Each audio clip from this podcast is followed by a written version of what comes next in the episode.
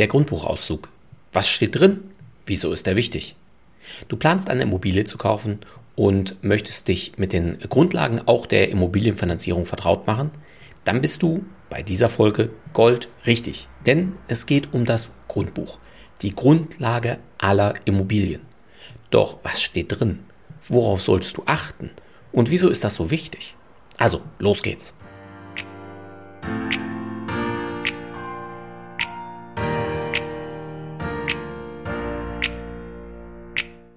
Herzlich willkommen zum Podcast deines Zinsorakels. Werde finanzschlau und erfahre, wie du deine Immobilien- und Baufinanzierung günstig, schnell und entspannt gestalten kannst. Direkt in deine Ohren von und mit Christian Schneider, deinem Finanzschneider und Zinsorakel.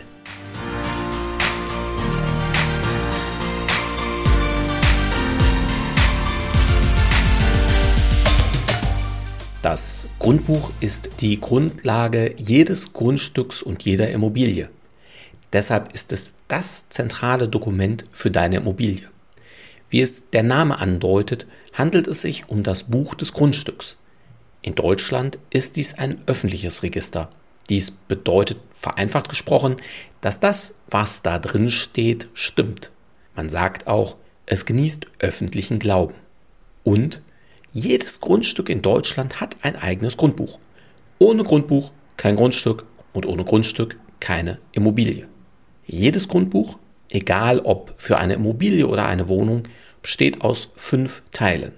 Auf die Unterschiede zwischen den Grundbüchern von Immobilien und Wohnungen kann ich gerne in einem späteren Podcast einmal eingehen. Heute werde ich die Grundlagen skizzieren und zwar ohne viele juristische Fachbegriffe, wenn das für dich in Ordnung ist. Jedes Grundbuch beginnt mit dem sogenannten Deckblatt. Auf dem ist das Amtsgericht, gegebenenfalls von welchem Stadtteil oder Bezirk das Grundbuch ist, sowie eine Blattnummer und weitere Angaben. Damit ist das Grundbuch ein eindeutig einem Grundstück in Deutschland zuordnenbar. Warum das so wichtig ist, hören wir gleich.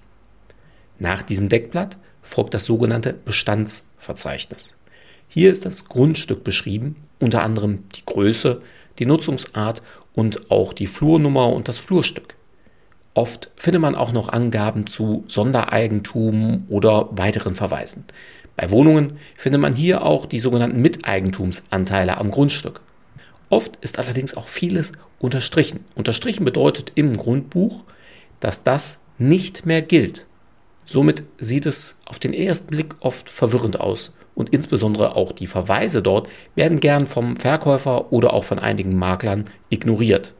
Das führt dann aber bei der Finanzierung schnell ja, zu Verwirrungen oder mindestens einmal Nachfragen. Denn das, was ich eingangs sagte, was da drin steht, das ist richtig und stimmt. Das heißt auch die entsprechenden Verweise. Und das werden sich sicherlich die meisten Banken dann genauer ansehen. Auch händigen insbesondere private Verkäufer oft einen Grundbuchauszug vom damaligen Kauf oder kurz danach aus. Ja, meist mit den Worten, naja, seitdem hat sich ja nichts geändert. Und das mag durchaus auch stimmen. Allerdings solltest du immer einen aktuellen Grundbuchauszug verlangen. Denn spätestens, wenn du eine Finanzierung von einer Bank benötigst, wird diese das verlangen. Bei einigen Banken gelten so drei Monate alte, bei einigen sechs Monate alte Grundbücher schon als veraltet. Warum stehen die Banken aber auf aktuellen Grundbuchauszügen? Ja, weil eben das, was dort drin steht, stimmt. Und eben nur das. Das heißt, ein Exposé oder das, was der Verkäufer oder der Makler erzählt, kann stimmen, muss aber nicht stimmen. Das, was im Grundbuch steht, stimmt. Somit wissen wir aus dem Bestandsverzeichnis eindeutig, um welches Grundstück es geht, wie groß es ist und wo es liegt. Anschließend folgt die sogenannte Abteilung 1. Hier steht drin, wem das Grundstück bzw. die Immobilie oder Wohnung gehört. Auch die bisherigen Eigentümer lassen sich hier ablesen. Diese sollten jedoch unterstrichen sein, denn alles, was nicht unterstrichen ist, gilt nach wie vor. In Abteilung 2 steht teils nichts und teils eben auch sehr viel drin. Und das erschließt sich nicht immer, ja, ich sag mal sofort. Grundsätzlich stehen hier Belastungen drin, sprich, wenn jemand anderes ein Wegerecht hat. Auch Leitungsrechte sind hier zu finden oder wenn der Eigentümer mit einem Niesbrauch belastet ist. Viele von diesen Lasten und Beschränkungen sind harmlos. Manche ergeben viel Sinn und müssen nicht weiter beachtet werden. Allerdings wird eine Bank bei einer Finanzierungsanfrage genau prüfen, ob diese Beschränkungen den Wert der Immobilie verringern. Somit lohnt sich ein genauer Blick in die Abteilung 2, damit du eben bei der Finanzierung keine bösen Überraschungen erlebst. Wenn du dich jetzt fragst, wer dir hier Auskunft geben kann, ob etwas harmlos oder vielleicht weniger harmlos ist, nun idealerweise der Verkäufer oder der Immobilienmakler. Ansonsten in jedem Falle auch der Notar oder auch dein Finanzierungsberater. Insbesondere vom Finanzierungsberater, ja, wie die Banken mit den vorhandenen Belastungen umgehen. Denn die Banken reagieren hier erfahrungsgemäß recht unterschiedlich drauf. Ein Beispiel, insbesondere beim sogenannten Bergschadensverzicht, der in Bergbaugebieten oder ehemaligen Bergbaugebieten oft anzutreffen ist, gehen ja, da gehen die Banken sehr, sehr unterschiedlich mit um. Einige lehnen das komplett an, andere sagen, ist für uns überhaupt gar kein Thema. Aber zu dem Thema Bergschadensverzicht gerne mal ein eigener Podcast. Somit kommen wir zur Abteilung 3 des Grundbuchs und damit zum letzten Teil. Hier stehen die Grundschulden zugunsten der finanzierenden Bank drin. Somit kannst du sehen, wie hoch und bei welcher Bank der Verkäufer oder die vorherigen Verkäufer finanziert hatten bzw. haben.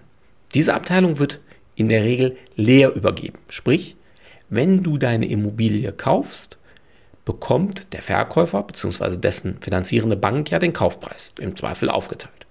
Im Gegenzug dazu erklärt die bisher finanzierende Bank, dass sie der Löschung der eigenen Grundschuld zustimmt. Damit ist das Grundbuch leer, also zumindest die Abteilung 3, nicht das komplette Grundbuch.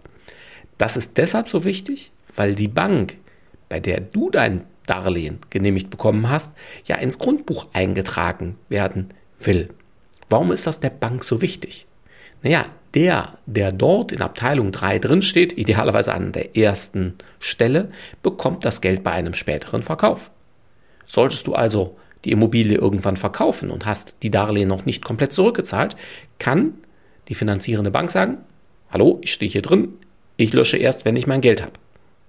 Das gleiche gilt auch, solltest du das Darlehen nicht zurückzahlen können oder wollen, naja, das wird bei dir nie der Fall sein, aber nehmen wir kurz an, da draußen soll es Menschen geben, da passiert das schon mal, dann kann die Immobilie eben erst verkauft werden, wenn die Bank, die in Abteilung 3 drin steht, ihr Geld hat. Das ist eine enorme Sicherheit für die Bank, also die wesentlichste Sicherheit für die Bank im Rahmen der Immobilienfinanzierung. Denn wir wissen ja, alles, was dort drin steht, stimmt.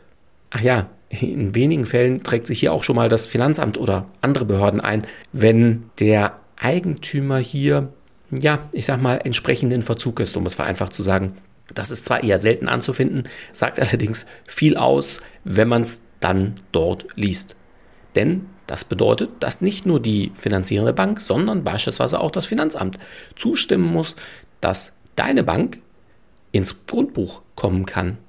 Sprich, die bisherigen Verbindlichkeiten müssen erst bezahlt sein, bevor diejenigen sich aus dem Grundbuch löschen lassen. Und kommt deine finanzierende Bank nicht ins Grundbuch, dann bekommst du auch kein Geld ausbezahlt. Und somit bekommst du auch nicht die Immobilie. Deshalb ist das durchaus relevant und mehr als nur ein, ein technischer Akt. Klingt schrecklich? Ja und nein, denn es dient ja auch gerade deinem Schutz. Denn du willst ja nicht die Schulden des Verkäufers übernehmen, richtig? Und unter anderem deshalb ist die Funktion des Notars an der Stelle auch so wichtig, da er neutral ist und für die Richtigkeit der beantragten Eintragungen steht und natürlich auch bei Rückfragen zu den einzelnen Eintragungen dir zur Verfügung steht. Ach ja, ähm, vielleicht das noch am Rande. Äh, wenn du eine Garage mit erwirbst, dann kann es sein, dass diese Garage ein eigenes Grundbuch hat. Das wird in einigen Fällen der Fall sein, nicht immer, ab und zu ist es auch äh, anders vermerkt. Das kommt immer ein bisschen auf die Situation an, aber auch da frag nach, wenn du eine Garage mit erwirbst. Jetzt fragst du dich vielleicht, naja, wer darf eigentlich das Grundbuch einsehen? Oder wie komme ich an einen aktuellen Grundbuchauszug? Und auch weitere Fragen, die beantworte ich gerne im nächsten Podcast, damit es heute nicht zu lange wird. Solltest du bis dahin nicht warten wollen, ja, dann melde dich gern bei uns. Fassen wir für heute zusammen. Das Grundbuch ist Dreh- und Angelpunkt eines jeden Grundstücks in Deutschland. Sieh es dir genau an. Und zwar in einer aktuellen Fassung. Es gibt fünf Bereiche, das Deckblatt, das Bestandsverzeichnis und die Abteilungen 1 bis 3. Alle sind für dich und auch die Finanzierung sehr relevant. Frage deinen Finanzierungsberater, ob die Banken mit dem einen oder anderen Eintrag Herausforderungen haben oder ob das überhaupt gar kein Thema ist. Und wie immer gilt, bleibe neugierig, werde finanzschlau und stelle viele Fragen, denn hinterher weiß man immer mehr. Suche dir einen unabhängigen Finanzierungsberater oder eine Finanzierungsberaterin, der oder die sowohl mehrere hundert Banken vergleichen, als auch über die Erfahrungen und Kontakte verfügt, dir eine realistische Einschätzung geben zu können. Komme gern auf mein Team und mich zu. Wir freuen uns auf dich. Abonniere gern auch meinen Podcast, höre weitere Folgen und sieh dir gern auch unsere Videotutorials an. Die findest du bei YouTube bzw. jeder gängigen Podcast-Plattform oder aber in der Mediathek unserer Homepage. Bis bald, sagt dein Christian Schneider als dein Finanzschneider und dein Zinsorakel.